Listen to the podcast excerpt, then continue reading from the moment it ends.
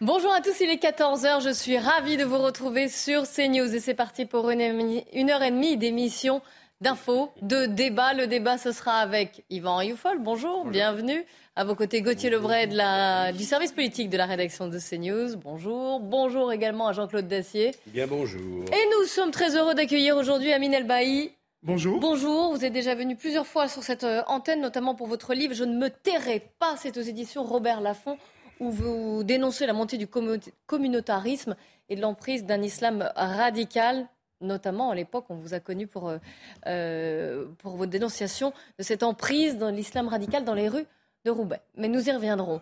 Au sommaire aujourd'hui, on commence par le journal. La France qui a demandé à l'Europe de se prononcer très rapidement sur les suites à donner au refus de l'Italie d'accueillir le navire Ocean Viking et ses 230 migrants à bord. Vendredi, je vous rappelle que le, bateau de l'ONG SOS Méditerranée a débarqué en France, à Toulon. Un accueil exceptionnel par devoir d'humanité, selon les mots du ministre de l'Intérieur Gérald Darmanin. Cette polémique, les conséquences politiques et diplomatiques, nous en débattrons dès la première partie de cette émission. Dans l'actualité également, une professeure d'un lycée de Montauban qui a été placée sous protection policière après une remarque faite à une élève qui portait euh. La lycéenne a diffusé une vidéo pour dénoncer son, enseignant, son enseignante et affirme que sa tenue n'était pas religieuse. C'était à prévoir parce que ça fait plusieurs années, notamment après Charlie Hebdo et les attentats avec Mohamed Merah, que nous observons euh, des, phénomènes, des épiphénomènes. Voilà, vous entendrez le témoignage de cette enseignante en longueur. Euh, après le drame de samedi qui a fait un mort dans l'effondrement de deux immeubles dans le centre de l'île, le ministre délégué au logement a rappelé que l'insalubrité n'était pas le sujet et il a annoncé une mission d'étude qui sera confiée à un organisme public pour rechercher les causes. Il y a des expertises, euh, les assurances, euh, l'ensemble des, spécialistes vont et ont commencé dès hier à, venir sur place, à regarder. Préparez-vous, à partir de mercredi, les risques tournent à la pompe. Celle de l'État et celle de Total baissent. Une mauvaise nouvelle en temps de forte inflation. Et ça vous fait réagir. Je savais que ça allait arriver tôt ou tard, qu'il y aurait bien une femme. Après, euh, est-ce qu'on a le choix? Enfin, les élèves fâchés avec les mathématiques ne vont pas apprécier à la rentrée prochaine de septembre. Les maths redeviennent obligatoires pour les lycéens de première en filière générale. Une heure et demie de cours en plus. Est-ce suffisant? Est-ce possible? Que dire du niveau des élèves? C'est un ancien prof de maths, Michel Chevalet, qui viendra nous en parler aussi. On résoudra le théorème de Pythagore, si vous le voulez bien, Jean-Claude Dacier, Yvan Riofol. Révisé, mais pas du tout. J'ai même du mal à me rappeler si j'étais capable de le résoudre à l'époque. Je sais plus.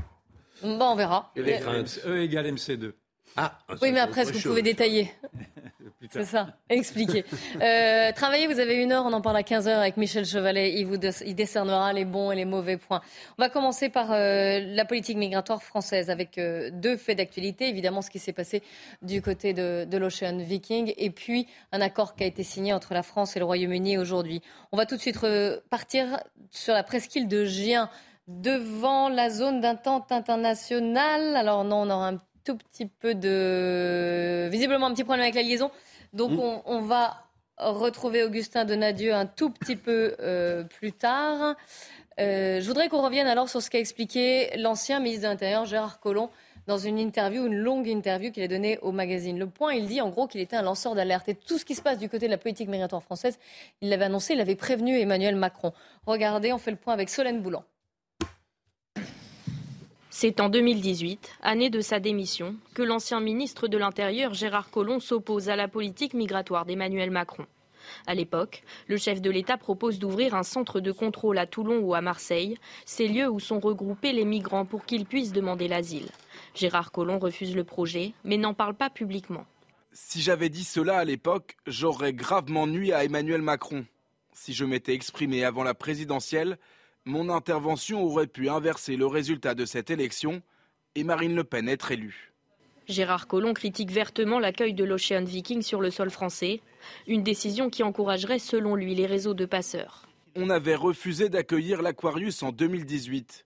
Emmanuel Macron avait fait alors montre de fermeté et le sujet des centres contrôlés me semblait appartenir au passé.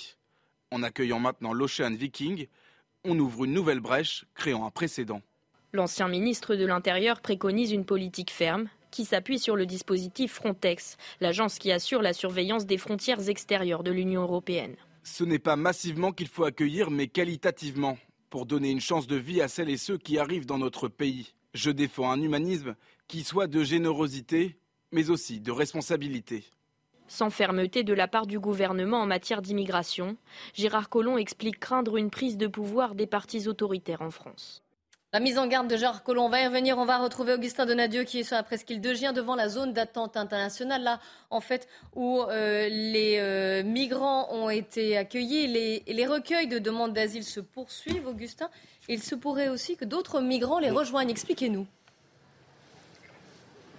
Tout à fait, je vais vous expliquer ça. Là, les demandes d'asile auprès des agents de l'OFPRA vont reprendre. Nous les voyons euh, rentrer sur, euh, sur site depuis quelques minutes avec des associations qui vont venir assister euh, ces, ces migrants avec des traducteurs évidemment. Mais ces migrants pourraient être rejoints par d'autres. Vous savez, les 44 mineurs qui ont été eh bien, confiés à l'aide sociale à l'enfance, ils ont rejoint Toulon, ils sont dans un hôtel, ils sont logés et à l'heure actuelle, actuellement, à l'heure où je vous parle, ils sont en train de, de subir ou de suivre une évaluation, une évaluation dite de minorité et d'isolement. Qu'est-ce que cette évaluation? Grosso modo, ils vont euh, leur poser des questions, ils vont devoir exposer leur, leur, parcours, comment est-ce qu'ils ont fait pour arriver en France, euh, pourquoi est-ce qu'ils ont euh, quitté leur pays, quelles étaient leurs conditions de vie dans leur pays d'origine et enfin quels sont leurs projets en France. Pourquoi toutes ces questions? Parce que ces migrants disent être âgés entre 12 et 17 ans et demi et des doutes subsistent concernant certaines personnes. Alors toutes ces questions, toutes ces réponses vont être transmises au procureur de la République qui statuera si telle ou telle personne est bien mineure, si des doutes subsistent, eh bien des examens complémentaires vont être euh, demandés. Et enfin, si certaines euh, personnes s'avèrent être majeures, eh bien à ce moment-là, elles rejoindront les adultes présents sur le site derrière moi, ici à la presqu'île de Gien, pour qu'ils puissent rentrer eh dans le protocole et demander l'asile auprès des agents euh, de l'OFPRA, ces agents de l'OFPRA qui recueillent les demandes d'asile jusqu'à demain soir. Merci beaucoup pour toutes ces explications, Augustin Donadieu, avec les, euh, les images de Charles Baget, Yvan Rioufol. À travers tout ce qui s'est passé, notamment ce week-end, l'accueil, et puis là, on le voit, la difficulté aussi de les accueillir correctement, de savoir un peu plus aussi sur les identités, sur ce qu'ils vont advenir. Quelle est la réflexion qui, euh, que cela entraîne ma, réflexion n'a pas beaucoup évolué, malgré les aveux tardifs de, de l'ancien ministre. De Gérard Collomb De Gérard Collomb, c'est-à-dire qu'en effet, c'est un acte de faiblesse, et d'ailleurs, c'est bien ce que Gérard Collomb confirme lui-même. Euh, c'est un acte de faiblesse. On a vu apparaître à travers l'océan Viking une sorte de navire amiral qui, même si le gouvernement dit qu'il arrive en France à titre exceptionnel, montre malgré tout la porosité d'une frontière à travers des, actes illégaux. C'est-à-dire que le gouvernement, et singulièrement le président de la République, a été incapable de maîtriser l'intégrité du territoire. C'est-à-dire que c'est une faute gravissime. On peut naturellement. Parce que pour vous, il y a l'Ocean Viking, mais ça veut dire qu'il y en aura d'autres là dans les, dans les semaines à venir, les mois à venir. et que ça crée un précédent. cela a montré en tout cas la perméabilité d'une frontière et cela a montré la faiblesse du gouvernement et la faiblesse du pouvoir qui, par culpabilisation excessive, a rendu les armes face a rendu les armes face à une détresse humaine, naturellement. On peut naturellement s'émouvoir, on s'émeut tous de la détresse humaine, mais simplement la détresse humaine ne peut pas en même temps guider une politique. Or, aujourd'hui, ce sont les ONG, des ONG, des organisations non gouvernementales, qui dictent la politique d'immigration du gouvernement. Donc on est dans une aberration intellectuelle. Oui, il y a Jordan Bardella qui était notre invité ce matin dans la matinale, qui revient aussi sur le rôle trouble, dit-il, des ONG. Écoutez-le. Ce bateau n'aurait jamais dû accoster. Ensuite, il faut euh, maintenant faire la lumière sur le jeu trouble de toutes ces ONG d'extrême gauche qui décident de la politique d'immigration de la France. Enfin, c'est fou ce qui se passe. Ce n'est plus le ministère de l'Intérieur qui décide de la politique d'immigration en France, à Paris. Ce sont des ONG d'extrême gauche, depuis des bateaux en mer, qui mettent les nations européennes devant le fait accompli et qui forcent nos nations à accueillir des personnes dont une très large majorité du peuple français ne souhaite pas. Donc il faut entendre la volonté du peuple français.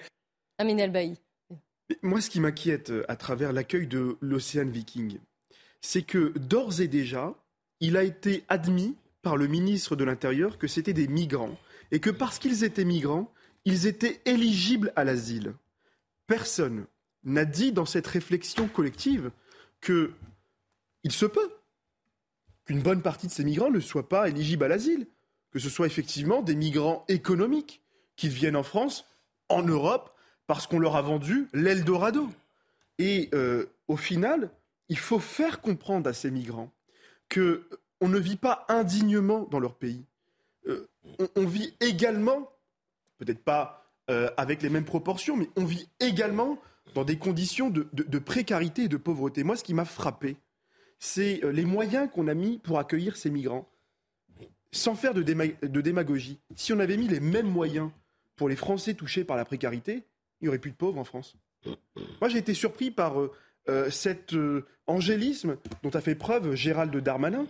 Et surtout, il y a un mensonge d'État. C'est que les personnes qui ne seront pas éligibles au droit d'asile, elles ne rentreront jamais chez elles. Elles seront déboutées du droit d'asile et encore une fois, ce sera la procédure d'expulsion de droit commun qui va s'appliquer. Il faudra demander un laissez-passer consulaire aux pays étrangers pour leur demander la permission d'expulser leurs clandestins. Et on n'y arrivera jamais. Mais qu'est-ce qu'il fallait faire? Parce que vous parlez de l'angélisme de Gérald Darmanin, il aurait fallu faire comme pour l'Aquarius, c'est-à-dire le laisser voguer jusqu'à ce qu'il y ait un port européen. En l'occurrence, à l'époque, ça avait été l'Espagne. Ce qui a été évoqué ici ou là, qui existe déjà en Italie et je crois en Grèce, ce sont des hotspots, tout simplement des points où on accueille et on débat, c'est-à-dire qu'on essaie d'identifier et de prendre ensuite les décisions qui conviennent, mineurs, pas mineurs, droit d'asile, euh, migrants économiques, etc. etc. Ces hotspots, ces hotspots, il conviendrait sans doute de les faire en dehors du territoire national, que ce soit le nôtre ou que ce soit le territoire italien ou quel que soit le territoire en dehors de l'Union européenne. En dehors de l'Union européenne. Sinon, qu'est-ce qui se passe? Vous avez complètement raison. Le piège là a magnifiquement fonctionné et il aura des conséquences politiques dont on débattra peut-être tout à l'heure. On, en débat. Mais il n'y a que 200, combien 230 ou 240 euh, immigrés, dont 44 mineurs. Franchement, là, il faudrait quand même s'interroger. 44 mineurs isolés, on sait ce que c'est. Absolument. qui les met? Qui les autorise? Qui c'est un problème à part, mais qui rend la, la situation encore plus compliquée. Vous allez, bon, euh, ils ont été reçus convenablement, évidemment. La France est un grand pays, ou croit l'être encore? Euh, on va leur donner les moyens de subsistance, on va essayer de les loger, puis on va essayer de voir est-ce qu'ils ont des papiers ou pas. Mais c'est ce qu'on est en train de Déjà, s'ils n'avaient pas de papiers, je pense qu'il faudrait déjà euh, les renvoyer. Mais les renvoyer où? Personne n'en sait rien. Les mineurs, sont-ils vraiment des mineurs ou pas des mineurs? On pourrait leur faire des tests osseux pour savoir est-ce qu'ils ont des papiers? Probablement pas. Le piège fonctionne à chaque fois, et à chaque fois, il est relativement imparable on va voir ce qui va se passer dans les jours et semaines qui viennent. Je souhaiterais me tromper. La réalité, comme vous le disiez il y a une seconde, c'est que même les demandeurs économiques, c'est-à-dire ceux qui viennent en croyant que c'est l'Eldorado en Europe, on va les garder, même si on dit vous n'avez rien à faire chez nous. Demi-tour. Demi-tour où? Qui les ramène? Personne. Pour faire quoi? On n'en sait rien. Dans quel pays? On n'en sait rien. Quels sont leurs papiers? On n'en est pas sûr. On, pourrait vous rétorquer ces 237 personnes. Ah bah oui, mais il y en a déjà eu. Il y en a déjà eu des milliers qui arrivent parce que là, vous avez un contingent très minime de gens qui arrivent par bateau. Vous en avez des dizaines et des dizaines, pour ne pas dire des centaines d'autres, qui arrivent par d'autres moyens. Le total, il faut compter le total de l'immigration clandestine incontrôlée. C'est ça qui compte.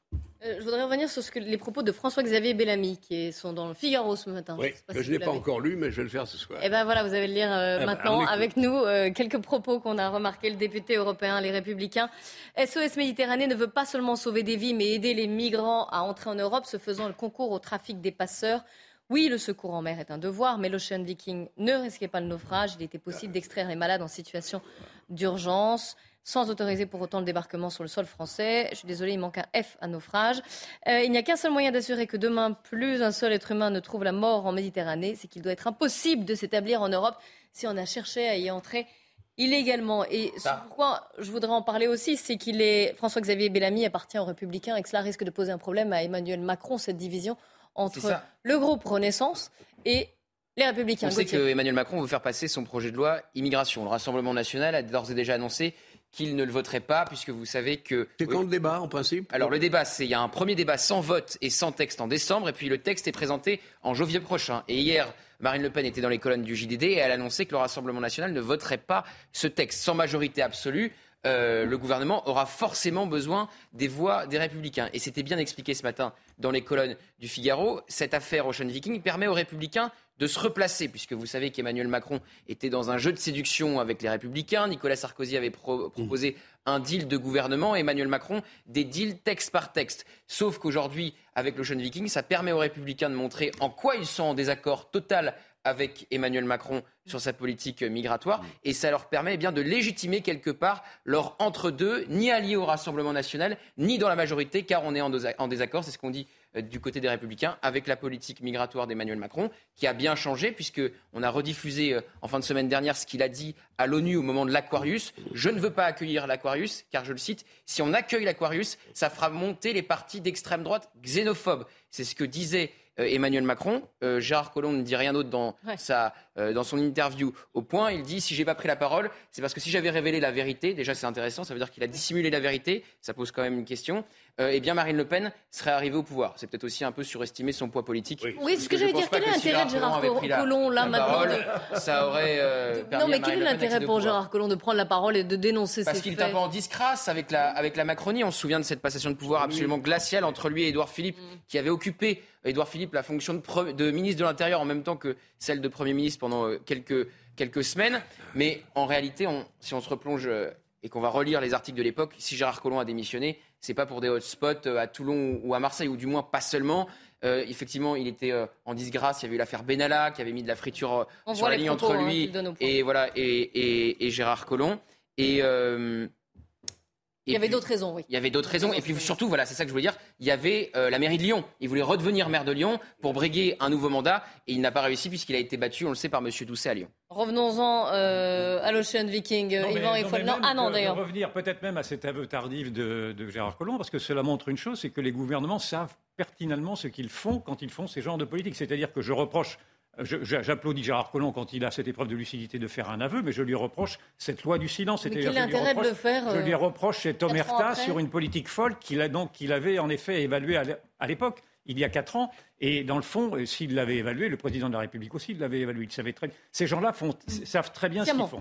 Ils savent sciemment ce qu'ils font. Et je voudrais vous inviter d'ailleurs à étudier le vocabulaire qui est celui du, ministre de l'Intérieur actuel, qui nous parle soit de passagers, soit de, naufragés. Ce ne sont ni des passagers ni des naufragés, ce sont des clandestins, ou en tout cas des naufragés volontaires. Donc il y a une véritable sous-estimation, en effet, de ce que représente symboliquement ce bateau-là. Je trouve qu'il serait d'ailleurs euh, urgent maintenant de, mettre en place des commissions d'enquête afin d'examiner quelle est la responsabilité des ONG, des organisations non, gouvernementales, dans leur association de malfaiteurs avec des passeurs. Je ne dis pas qu'elles sont toutes associées à des malfaiteurs, mais il y a quand même une connivence de fait qui commence à poser problème, parce que ce sont elles-mêmes qui, qui dictent. C'est ce que dénonce aussi Jordan Barlella. Et puis, et puis enfin, et dernière, euh, dernière chose, j'ai vu que le président de la République euh, euh, s'était défendu d'avoir été responsable d'une accusation en inaction climatique en disant c'est pas ma pomme, a-t-il dit. Je, je, le, je, le, tiens pour responsable en tout cas d'une inaction migratoire, c'est-à-dire que depuis maintenant qu'il est au pouvoir, il n'a rien fait et même plus que ça, il a aggravé la pression, l'inexorable pression euh, migratoire, et il s'en lave les mains. Euh, au contraire, même, il a toujours théorisé, il théorise encore cette société ouverte, cette société multiculturelle. Il a signé le pacte de Marrakech, qui est une ode à l'immigration, et rien ne se fera, de, de la part de ce gouvernement en tout cas, pour freiner, naturellement pas l'immigration légale, mais même pas l'immigration illégale. Alors, il y a quand même, on, l'a rappelé, un projet de loi qui va être à l'étude qui durcit euh, à, la fois les, conditions. Dans le projet de loi sur l'immigration illégale, il propose, la légalisation euh, des, clandestins s'ils trouvent du travail. Alors que, alors que la majorité, des, alors que, la majorité des, étrangers en France sont précisément des chômeurs. Donc il y a. Mais il réduit les recours. Il... Oh, oh, un, un débat très chaud. Donc tu as dit au mois de décembre. Il y a deux débats. Avant la. Décembre, je parle du débat. Bah, il y aura un débat loi. en janvier. Il y aura un débat et après on verra la loi. Et on verra ce que sera le contenu de cette loi, son degré de durcissement ou de clarification de la politique d'immigration de, ce gouvernement, qui pour l'instant est plus confuse qu'autre chose. Ce qui est intéressant, c'est de voir en effet sur euh, quelles seront les réactions au terme de ce débat, pendant ce débat, au terme de ce débat, des républicains. Il n'y a pas unanimité dans le camp des Républicains. Il y a même un risque. Euh, il y a unanimité contre l'Ocean Viking. Oui. Oui, mais ça, c'est facile. Ensuite, sur les décisions, non, c'est facile. sur les décisions qu'il faut prendre par rapport à l'Ocean Viking, quelle politique d'immigration pour ce pays qui n'en a pas réellement et concrètement, là, on va voir ce que hmm. diront et ce que proposeront les républicains. S'il euh, n'y a pas d'accord sur un sujet aussi vital et qui préoccupe à ce point l'opinion publique, s'il n'y a pas d'accord, entre, le, disons, Renaissance, pour être simple, les macronistes ou les macroniens et les républicains ou ce qu'il en reste, je ne vois pas comment le quinquennat pourra aller à son terme. Je voulais juste dire que le, Gauthier, puis on donnera la parole à arriver au Sénat. Il commence par le Sénat en janvier prochain et ensuite l'Assemblée. Pourquoi? Puisqu'au Sénat, qui est majoritaire, les Républicains. Et je voulais juste répondre à Yvan. C'est vrai qu'on a vu Gérald Darmanin euh, vouloir se montrer très ferme il y a à peine une semaine quand il mhm. présentait son texte. Évidemment, ça vole en éclats. La stratégie gouvernementale de vouloir se ah montrer ferme vole en éclats avec l'accueil de l'Ocean Viking. Il faut qu'il y ait une réponse à cette situation précise de l'Ocean Viking. Il faut que dans la loi, on, se donne les moyens que cette affaire gouvernement ne puisse plus à titre exceptionnel. se reproduire. Si ça continue tous les mois, en effet, on est mal parti. Amin Le problème, c'est que l'exception est devenue finalement euh, le droit commun aujourd'hui. Euh, l'exception euh, que nous annonce en continuité euh, le gouvernement, euh, l'exception est toujours appliquée. C'est-à-dire qu'on nous a présenté l'exception pour euh, la régularisation des sans-papiers qui résident en France pendant cinq ans. C'est la circulaire Valls, dont aujourd'hui tous les partis de droite demandent l'abrogation, sauf Gérald Darmanin. Cette circulaire oblige les préfets à régulariser un étranger sans papier qui est entré irrégulièrement sur le territoire national, clandestinement en France, à le régulariser. Que propose Darmanin? Il propose d'aller encore plus loin. Il dit cette fois-ci, ce ne sera, plus une, sera plus une circulaire, ce sera une loi. Et derrière le projet de loi du gouvernement se cache en fait un grand plan de régularisation des sans-papiers. C'est ça en réalité. Euh, on veut nous dire aujourd'hui que euh, pour un certain nombre d'étrangers, parce qu'ils sont arrivés en France pendant cinq ans et parce qu'on n'arrive pas à les expulser, on va les régulariser. Alors, par un contrat de travail. Désormais, oui, il suffira des métiers en tension. Vrai. Alors, mais attendez, il n'y a pas de métier en tension dans notre pays. Le métier est en tension parce que le métier ne paye pas, parce que les salaires ne payent pas, parce que les salaires sont trop bas, parce que les charges asphyxient les entreprises. Si demain vous donnez les moyens à ceux qui donnent du travail, ce n'est pas les politiques qui donnent du travail, ce sont les entrepreneurs. Si demain vous donnez les moyens aux entrepreneurs de pouvoir embaucher, mais vous réduisez les charges, moins de charges? Pour ça, il faut faire des économies, cher ami, mais ce n'est pas au programme du budget. C'est pas au programme du budget d'Emmanuel Macron, mais vous avez raison, et moi je le pense, que les Républicains seront un, fervent moteur sur cette question. D'ailleurs, euh, j'ai pu saluer la semaine dernière la démarche d'Éric Ciotti, euh, qui a adopté un amendement en doublant le nombre de places en centre de rétention administratif pour expulser les étrangers clandestins. Cet amendement a été adopté par la commission des lois. Il veut 3000 places supplémentaires. Il veut 3000 places supplémentaires. L'objectif était à 5000. Finalement, le curseur a été placé à 3000. Aujourd'hui, à l'heure où on parle, il n'y a que 1300 places disponibles dans les centres de rétention. Donc on est quasiment sur euh, euh, x2, voire x2,5. C'est une belle avancée, ce qui va permettre d'expulser davantage et euh, de réduire davantage cette peut-être pas, mais au moins ils seront en centre de, mis en rétention et leur dossier va être examiné. Après, vous savez que c'est compliqué d'expulser. Voilà, parce qu'il faut les laisser passer, consulaires, et ce n'est absolument pas simple. Yvan Riofol. Moi, je ne vois pas en quoi les Républicains pourraient, d'une quelque manière que ce soit, apporter leur caution à cette politique migratoire qui est en, deçà, naturellement, de tous leurs espoirs. Naturellement, il, il est impossible de cautionner euh, cette ode à l'immigration clandestine dont vous avez parlé, qui, va permettre en effet de leur donner du travail en, légalisant donc des, accès illégaux à la, France. Mais surtout, ce que je vois d'autre part, c'est l'énorme gâchis international. C'est-à-dire qu'aujourd'hui, euh, au prétexte que nous n'arrivons pas à assumer nos propres faiblesses, nous sommes en train d'accuser nos meilleurs amis, les Italiens, d'avoir été fautifs. Ils ne sont fautifs de rien, sinon d'avoir protégé leurs frontières. Comme nous avions accusé les Anglais d'avoir été fautifs lors des, événements du Stade de France, comme nous accusons maintenant les Allemands d'être fautifs d'un manque de solidarité dans la guerre en Ukraine. C'est-à-dire qu'aujourd'hui, avec cette volonté d'Emmanuel Macron d'avoir raison, quoi qu'il arrive contre tout le monde, nous sommes isolés de plus en plus dans une Europe qui commence à voler en éclats. Alors, vous avez évoqué les Anglais. Nous avons signé un accord euh, aujourd'hui pour lutter contre les traversées de la Manche. Je vous rappelle qu'il y a eu un nouveau record de traversées de la Manche pas plus tard que ce, week-end. Nous reviendrons aussi sur cette enseignante qui est placée sous protection policière. Pourquoi? Parce qu'elle a demandé à une élève de retirer, le vêtement qu'elle portait, qui était, était venue en abaya. Restez bien avec nous. À tout de suite sur CNews. On continue notre débat. Il est 14h30, vous êtes sur CNews. Avant de reprendre notre débat, un point sur l'information. Adrien Spiteri. La majorité aura-t-elle le soutien de la droite aujourd'hui L'Assemblée nationale se penche sur le projet de loi d'orientation et de programmation du ministère de l'Intérieur. Il prévoit 15 milliards d'euros supplémentaires sur 5 ans. Objectif, augmenter les moyens pour les forces de l'ordre. Joe Biden veut éviter un conflit avec Pékin. Le président américain rencontre son homologue chinois Xi Jinping ce lundi à Bali en marge du G20. Tous deux se déclarent prêts au dialogue. La question du statut de Taïwan et la guerre en Ukraine notamment sont des sources de tension entre les deux pays.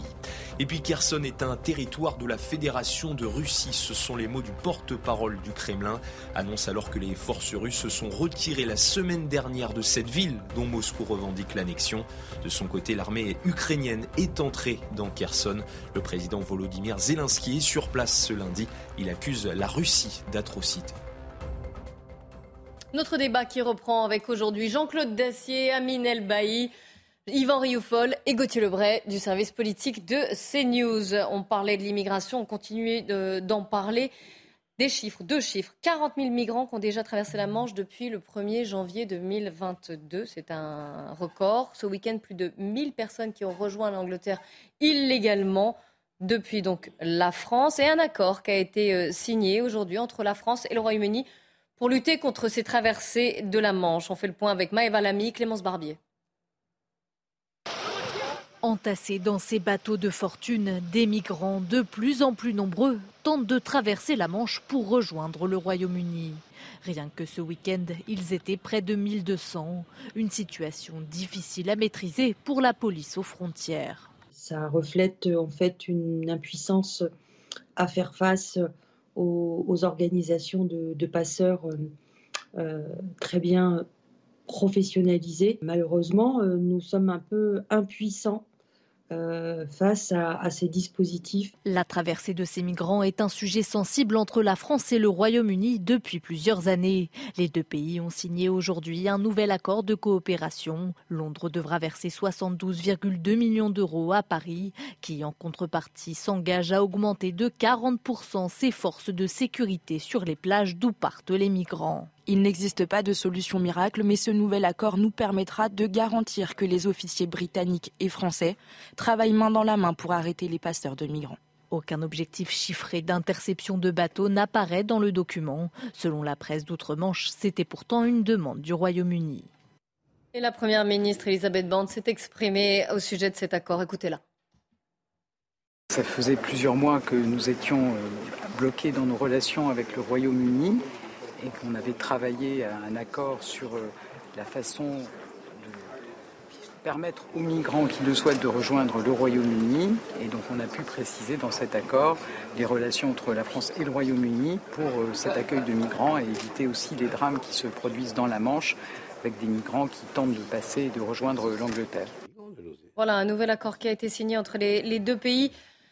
Enfin, Gauthier, le, problème semble difficilement euh, résolu et en espérant que cet accord arrive à, changer les choses.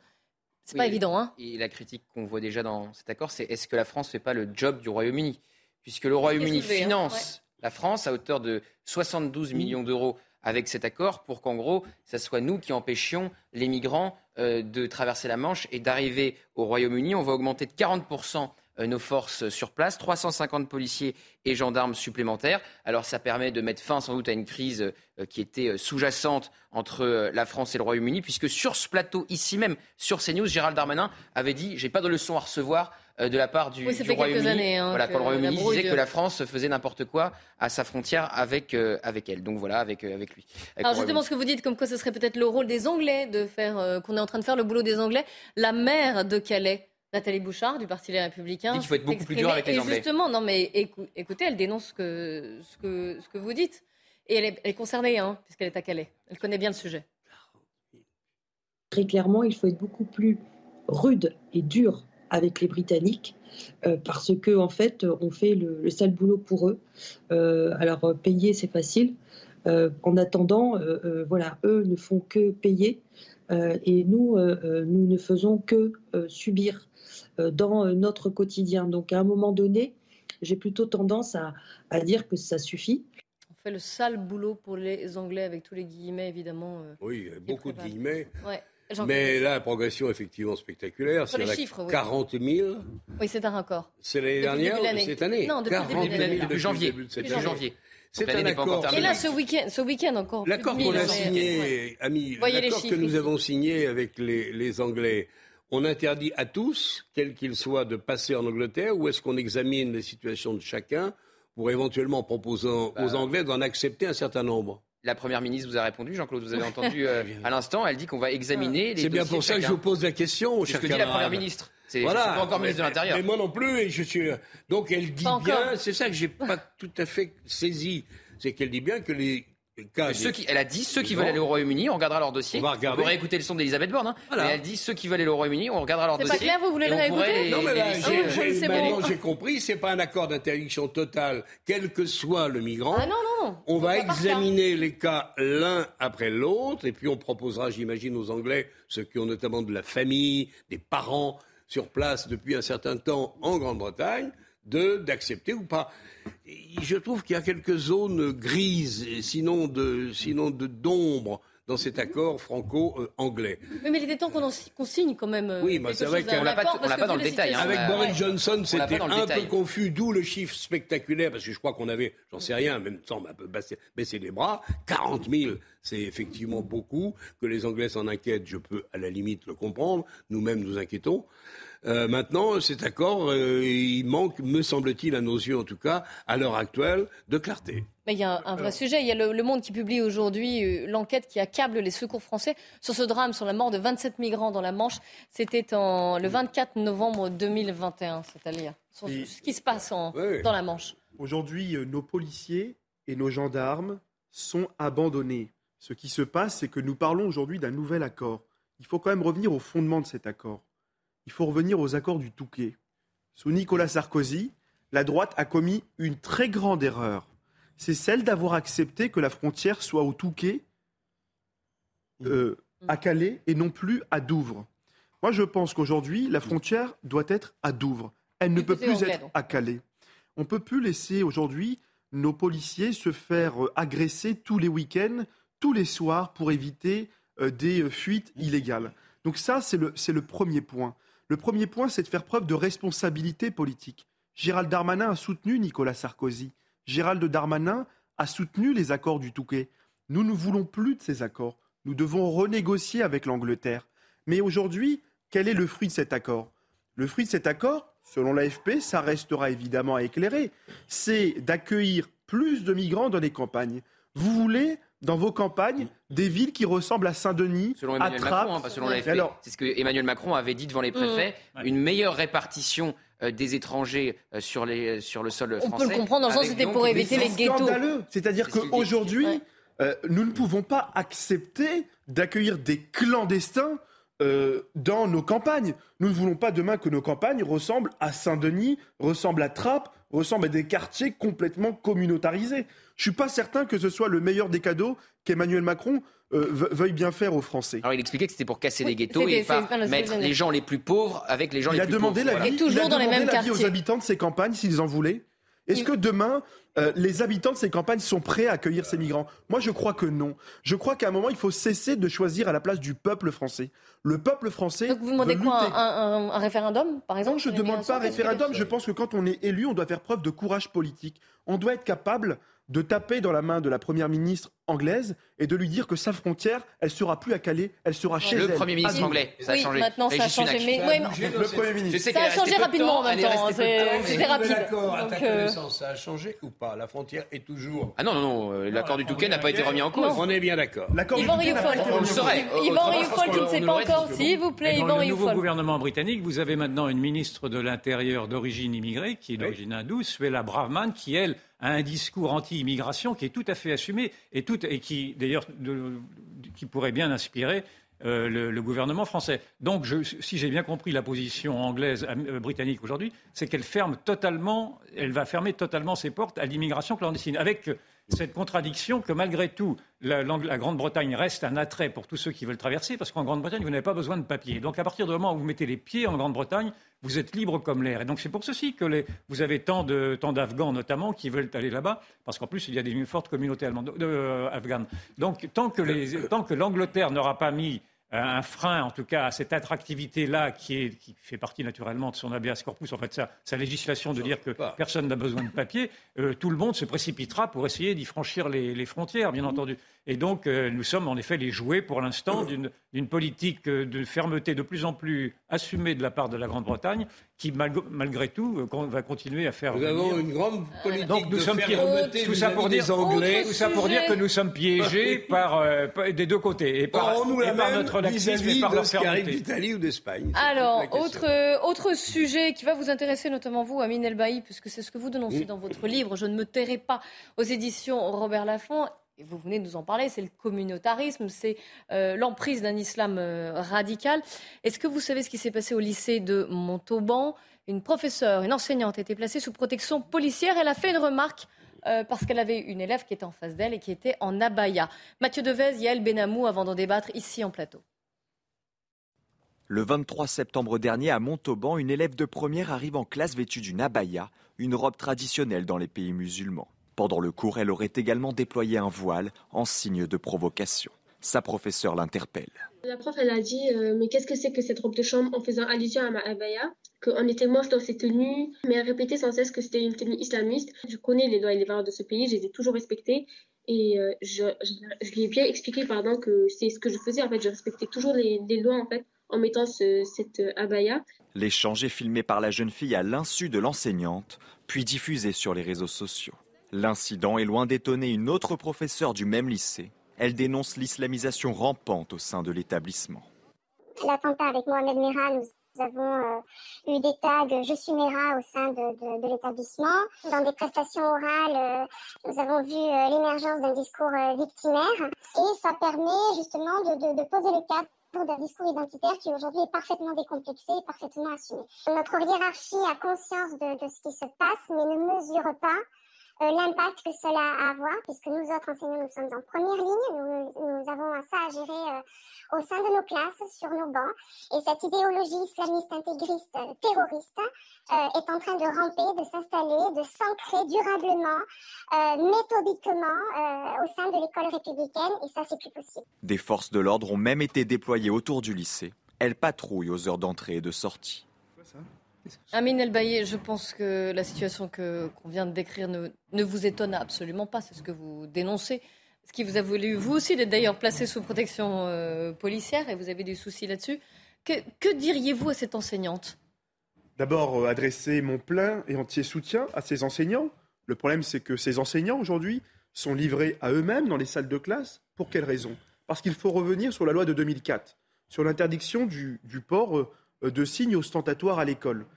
La loi de 2004 est venue appuyer, renforcer la loi de 1905, la loi de séparation entre les églises et l'État, la laïcité tout simplement.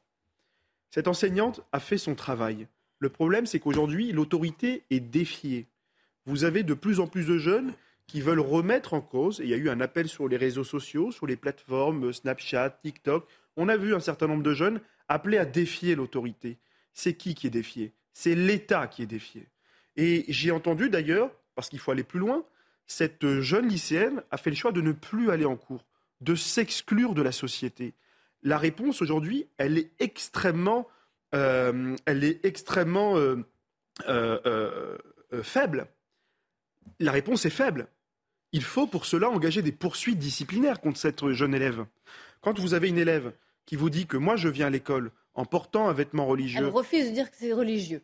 Vous allez écouter son, euh, son avocate vous, vous, allez voir, vous allez écouter son avocate et ce qu'elle dit exactement. Je vous rappelle juste qu'en octobre, 720 signalements pour atteinte à la laïcité euh, ont été signalés dans les établissements scolaires en France. C'est un chiffre qui a plus que, que doublé en un mois. Mais écoutez l'avocate de cette jeune fille qui la défend. Voici ce qu'elle dit.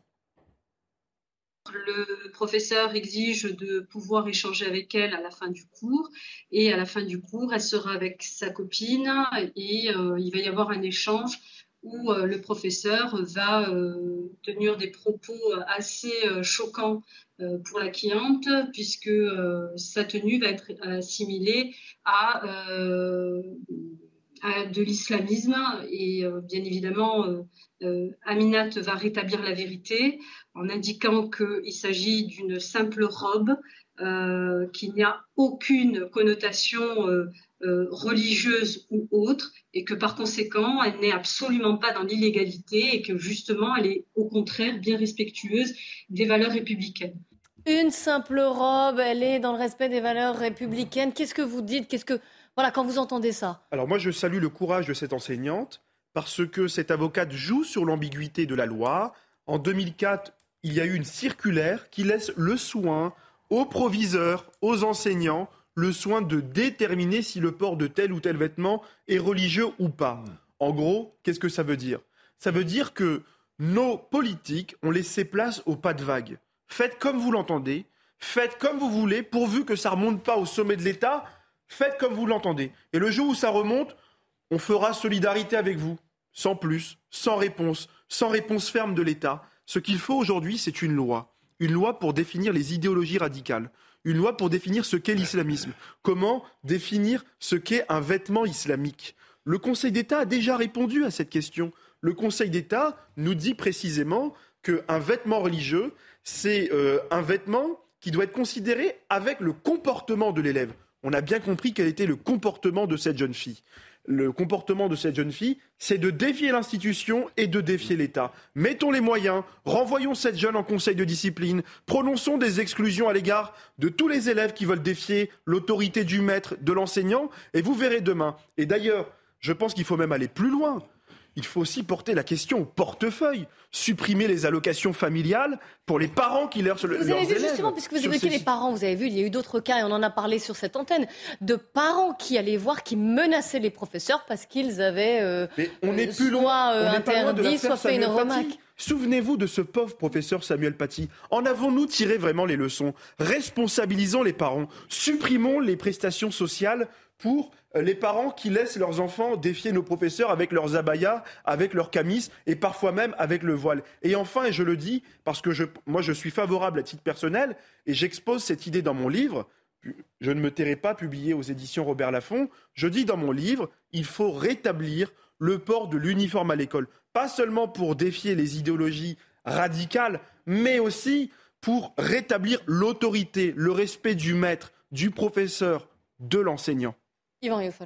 Moi, j'accuse les pouvoirs publics d'être co-responsables de cette situation parce que cet élève, dans le fond, applique. Alors, certes, elle, peut se mettre en, tort avec la loi de 1904, mais elle applique totalement la théorie aujourd'hui de l'inclusion qui est celle qui est développée par le président de la République lui-même et par tous les ministres de son gouvernement. Cette inclusion avait été même théorisée à l'époque par le l'ancien Premier ministre, M. Jean-Marc Ayrault, à travers le rapport TUO de, 2011, si mes souvenirs sont exacts. L'inclusion, cela veut dire qu'on laisse, tomber et le processus d'assimilation et même le processus d'intégration pour inviter les, jeunes, les élèves notamment, à venir comme ils sont, c'est-à-dire comme ils sont habillés, comme ils se sentent bien habillés. Et donc, naturellement, on peut très bien comprendre que cette jeune fille-là euh, ait compris que cette inclusion-là lui permettait de porter la baya. Ce que je, donc, euh, il y a eu un débat, dans le fond, il y a un débat qui n'a jamais été posé sur quel type de société voulons-nous. Est-ce que nous voulons une société qui assimile ou une société communautarisée Nous sommes dans une société communautarisée par la volonté même de nos gouvernants, sans même que les Français aient été naturellement appelés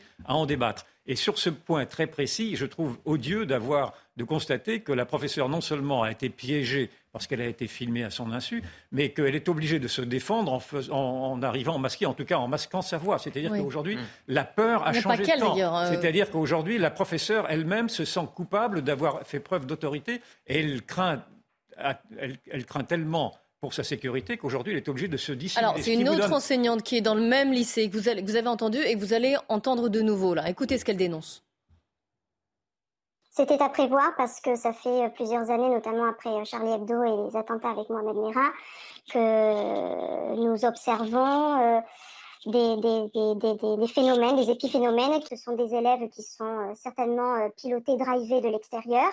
Elles recherchent le conflit en permanence, elles multiplient les provocations, elles savent exactement ce qu'elles font. Euh, ce sont pour la plupart des militantes religieuses, ce ne sont pas des adolescentes en pleine crise qui explorent le champ des possibles, ce n'est absolument pas ça, on est loin, loin, loin de tout ça. Voilà ce qu'elle dit, ce n'est pas une révolte adolescente, hein, Jean-Claude Dacier.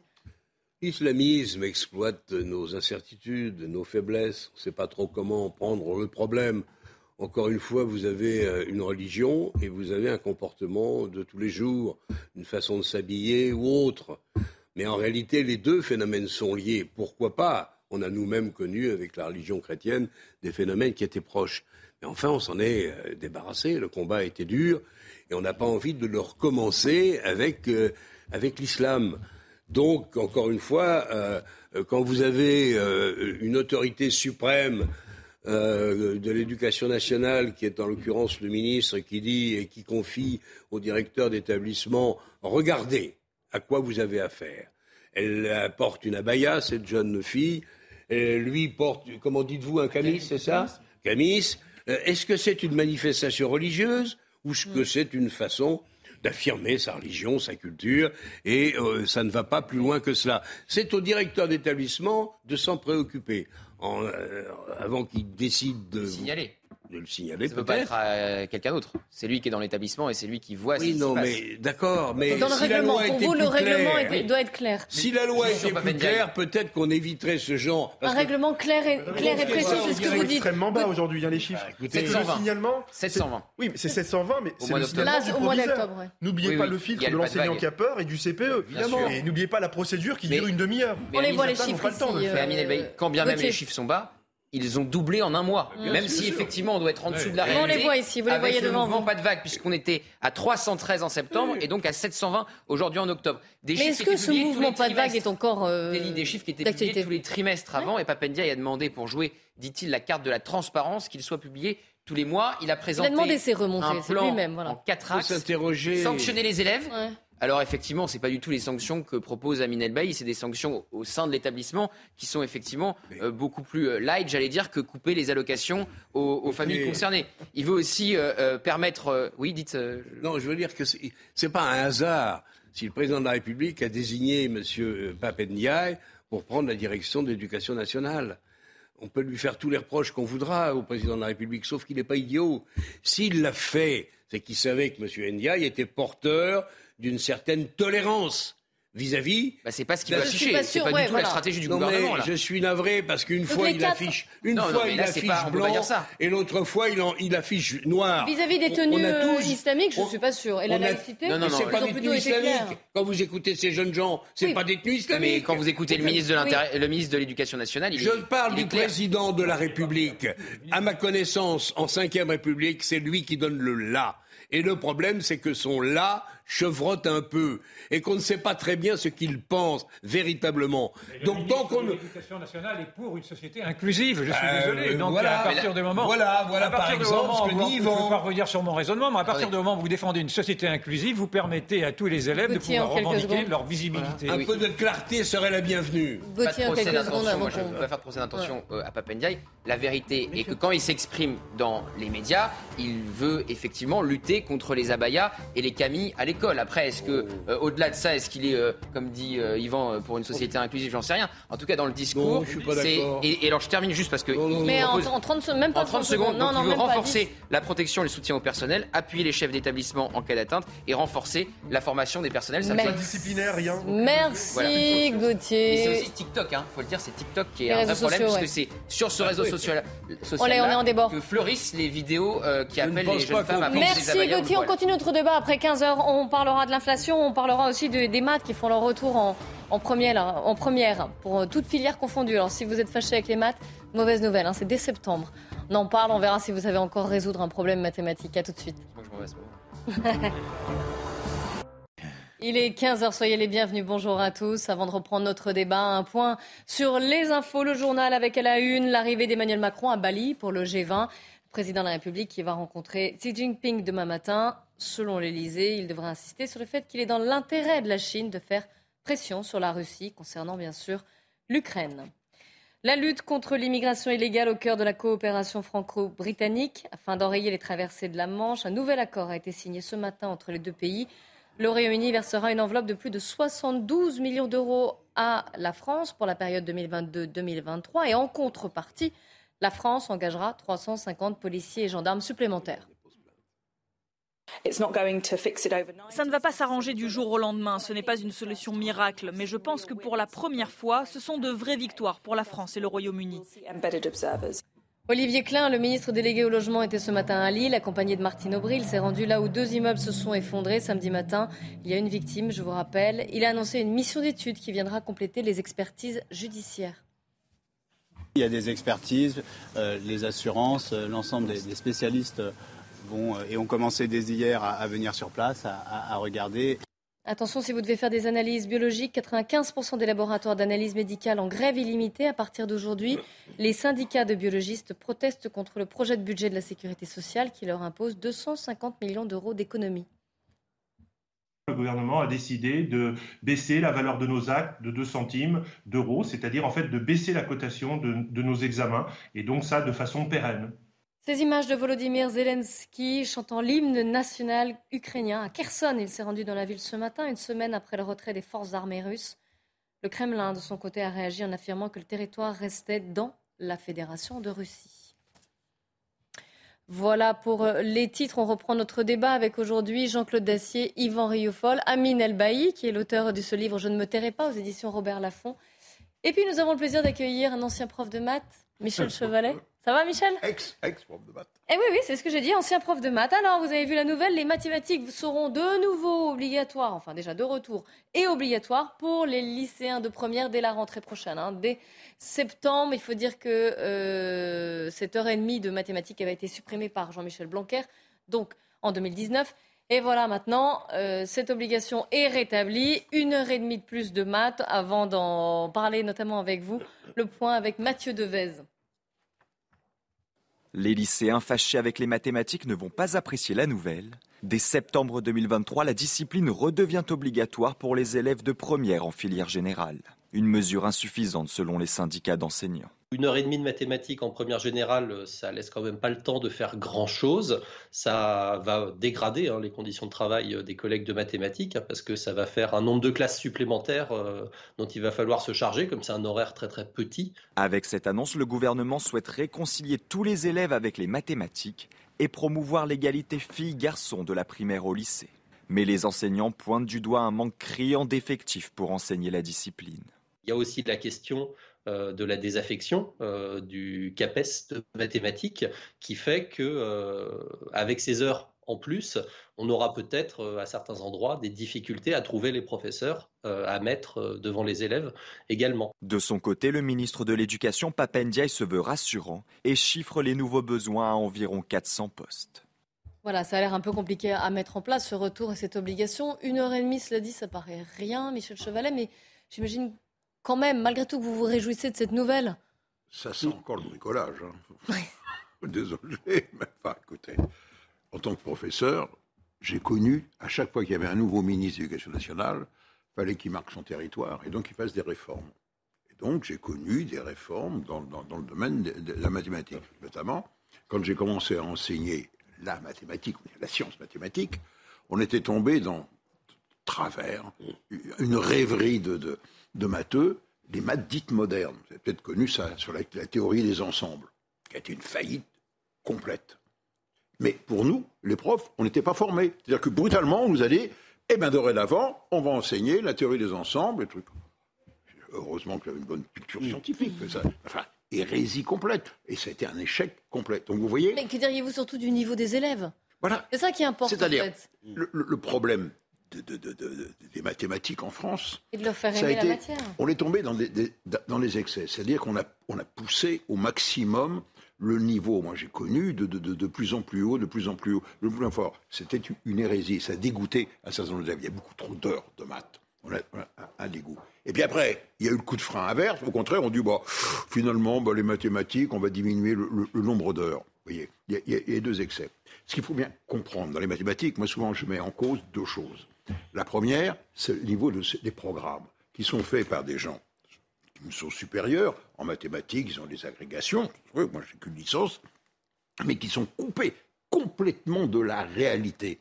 Les maths, si vous voulez, c'est un outil. C'est à la fois un objet de culture générale pour former le raisonnement hypothético-déductif, mais c'est également un outil pour résoudre un certain nombre de problèmes. C'est ça qu'on a perdu. Et là, on l'a complètement perdu de vue. Moi, j'étais dans l'enseignement technique, et au moins, euh, l'avantage de l'enseignement technique, c'est qu'on formait des ingénieurs, des techniciens, et donc c'était tout de même très pratique. Je prends toujours un, exemple. Je voulais vous faire la démonstration. Par exemple, on va prendre le théorème de Pythagore. Vous vous souvenez? Fragment. Voilà, très bien.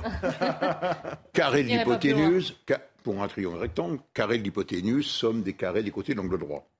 Répète, répète. Mais ça correspond à une réalité. Quand je, parle, quand je parle d'un carré d'une hypoténuse, vous voyez l'hypoténuse d'un triangle, hmm. c'est un carré. C'est un carré, c'est une aire, c'est une surface matérielle. Et donc, avec, avec mes élèves, avec une feuille de papier, j'avais préparé le coup évidemment, une paire de ciseaux, je traçais un triangle rectangle et je faisais un découpage et les surfaces des carrés des côtés se superposaient parfaitement au carré de l'hypoténuse. Hmm. Là, c'était concret. pourquoi as-tu quitté l'éducation Comment? Ah ben Heureusement qu'il a quitté l'éducation nationale, au contraire. Oui, mais les pauvres élèves qui n'ont pas euh, le savoir et la pédagogie de Michel Chevalet. Et voilà. Euh, Moi, mes élèves, euh, science de la pédagogie. un certain nombre de mes élèves maintenant qui sont grands-pères, grands-mères comme nous, j'en ai retrouvé qui m'écrivent, qui me disent Oh, je me souviens de vous, Monsieur Chevalet, vous êtes prof de maths, vous me faisiez marrer. Ah bon? Oui. Ah, je, je, je me souvenais pas de ce que vous faisiez en maths, mais ce qui nous amusait, c'est que vous mettiez. Oui, donc ça n'a pas réussi, euh, Michel. Mais, mais, ce dont ils se souviennent, c'est que je mettais des shadows, c'était la mode, dans mes démonstrations. Donc quand on, quand, quand on faisait une figure au tableau, je mettais un shadow qui pompait, je mettais, et les élèves s'en souvenaient. Mais le but, c'était de les intéresser, de leur donner envie. Et de leur donner le eh goût des mathématiques. Eh Amine Ce que je retiens, euh, d'abord, c'est que c'est le retour des maths, c'est une heure et demie par semaine. Je ne sais pas ce qu'on fait avec une heure et demie par semaine. Mm. À votre époque, j'espère, monsieur, on faisait plus qu'une heure et demie par semaine. Six heures. C'est six heures par semaine. Vous voyez, on, rétablit les maths une heure et demie par semaine. C'est du bricolage, c'est ce que je dis. Que le niveau des élèves, y compris de ceux qui ont euh, accentué un certain nombre de retards et de difficultés, puisse augmenter?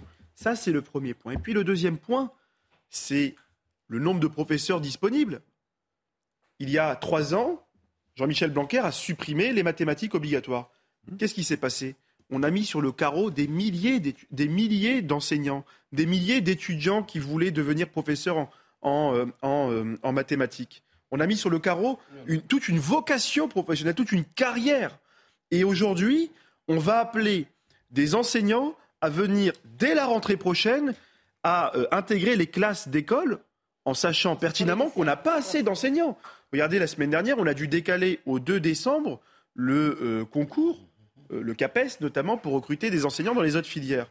Cela signifie qu'il y aura une nouvelle tension dans euh, le métier d'enseignant en mathématiques, d'une part, et d'autre part, je ne suis pas certain que la qualité des professeurs que l'on va appeler sera celle des professeurs d'hier, puisqu'on va devoir, cette fois-ci, aller piocher dans les universités des jeunes stagiaires, des jeunes universitaires pour aller compenser les trous et la carence de l'État. Voilà. et donc le niveau va encore diminuer. Là, on parle de des mathématiques en, pour la première qui vont être de nouveau. Donc déjà de retour, le tronc commun est obligatoire, mais peut-être que c'est l'enseignement. Là, je parle sous votre contrôle, Michel.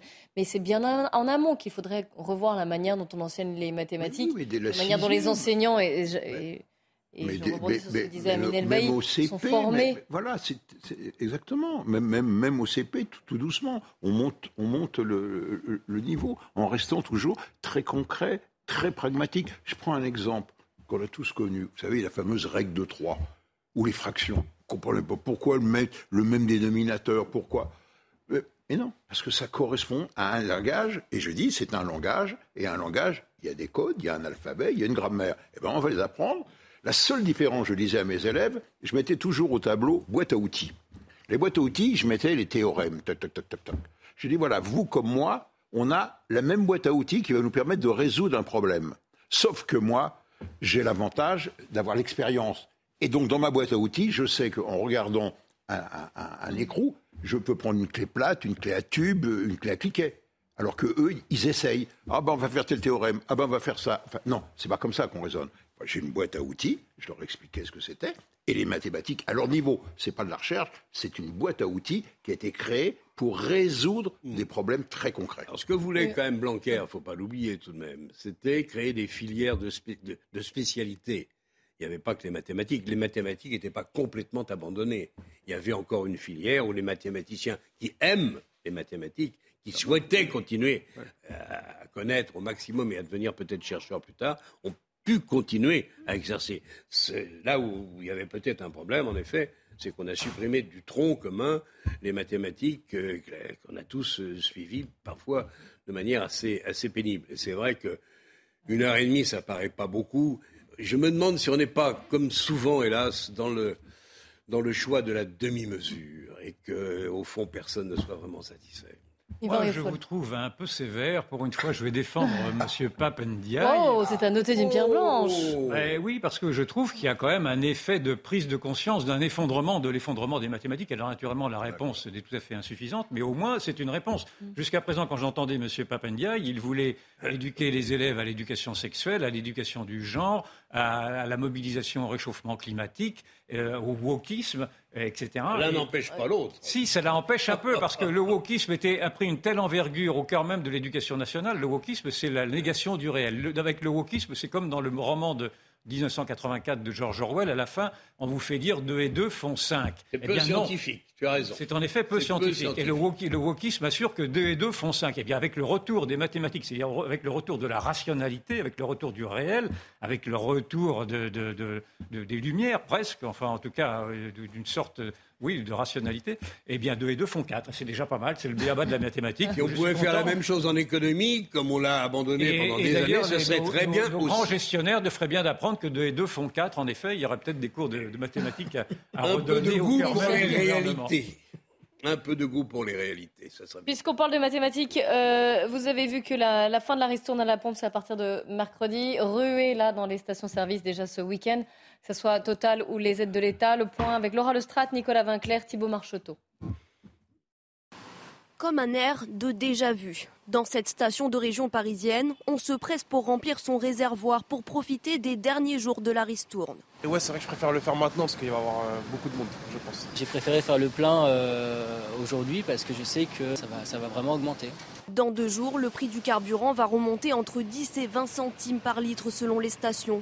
Une augmentation non négligeable, notamment pour les professionnels de la route. On est passé à 110, 115 euros le plein et on va passer, je pense, à 140 euros le plein, ce qui est euh, considérable. Je suis passé, euh, suivant les augmentations, de 600 euros de carburant à pas loin de 1000 par mois. Dès mercredi, la remise à la pompe mise en place par le gouvernement et par Total passera à 10 centimes par litre et devrait disparaître le 1er janvier 2023. Les tours de table, euh, on va de nouveau flirter avec les 2 euros le, litre. Hein. On va être confronté aux réalités qui effectivement sont et seront peu agréables, et pas seulement dans le domaine du carburant, mais euh, il va falloir que probablement nous nous décidions à accepter, ça ne sera pas facile, à payer le prix du carbone, puisqu'on veut à tout prix lutter contre le réchauffement climatique. On considère peut-être un peu rapidement, on pourrait en débattre largement, mais c'est un autre débat, euh, qu'il faut euh, bon, faire attention à l'utilisation du carburant, du pétrole pour tout dire. Et donc il va falloir le payer et on va le payer de plus en plus cher, ce qui fait que la transition écologique dont tout le monde parle en pensant que ça sera gratos va nous coûter une fortune. Oui, et le reste. On a, On a compris, on a compris. Je crois aujourd'hui qu'il faut rendre l'argent aux Français et qu'il faut maintenir cette aide pour les Français, pour celles et ceux qui travaillent notamment. Vous savez. Ah, donc une aide quand même beaucoup plus ciblée bah, Alors, non, je pense, non, je, le dis de manière très claire, il faut maintenir cette aide jusqu'au bout, y compris jusqu'à la fin de l'année. Je vais vous dire comment c'est possible. C'est possible parce que cette aide a été euh, ciblée et mise en place dans un contexte de pénurie d'essence. Comment a été créée cette pénurie? Elle a été euh, créée à la suite de grèves dans les raffineries. Donc il est possible de reporter... la ristourne, c'était avant. la ristourne, c'était avant. Ça c'était avant. Mais est-ce que... C'est les pétroliers qui décident du prix, cher ami. Est-ce que autant de Français... Est-ce que autant de Français... La question que je vous pose, c'est est-ce que autant de Français ont profité de cette remise? La réponse est non. Il est donc possible d'avancer et de décaler la fin de cette remise. Il faut que jusqu'à la fin de l'année, les ménages puissent profiter de cette baisse à 30 centimes. Moi, c'est la proposition que je porte. parce que, oui, mais il y a les fêtes de Noël, vous savez, 15 centimes par-ci, 1 euro par-là. C'est beaucoup pour des ouvriers, c'est beaucoup pour des familles qui travaillent et qui, qui vivent avec un euro, un je, euro pense, je pense qu'on a mal mesuré de la riposte à l'agression de la Russie à l'Ukraine, parce que effectivement, en sanctionnant l'Ukraine, aujourd'hui, non seulement il y a une inflation, une inflation sur les denrées alimentaires à, deux chiffres, j'entendais ce matin les grands distributeurs le dire, et, mais maintenant il y aura également une inflation vraisemblablement à deux chiffres, même si le récit du gouvernement est de dire que ça n'ira pas au-delà de 7%, mais je ne vois pas très bien comment ils vont pouvoir faire pour que ça n'aille pas au-delà de 7%. Merci beaucoup à vous quatre. Je rappelle le titre de votre livre, Je ne me tairai pas, à Minel Bailly aux éditions Robert Laffont. Merci d'être venu débattre avec nous euh, aujourd'hui dans la belle équipe. Dans un instant, le débat continue. Nelly Denac et ses invités 90 minutes info. Alors on reviendra bien sûr sur ce week-end autour de la politique migratoire française bousculée par l'Ocean Viking. Et euh, nous rejoindrons nos équipes sur place dans la presqu'île de Gien. Nous on se retrouve demain dès 14h. Retrouvez tous nos programmes et plus sur cnews.fr.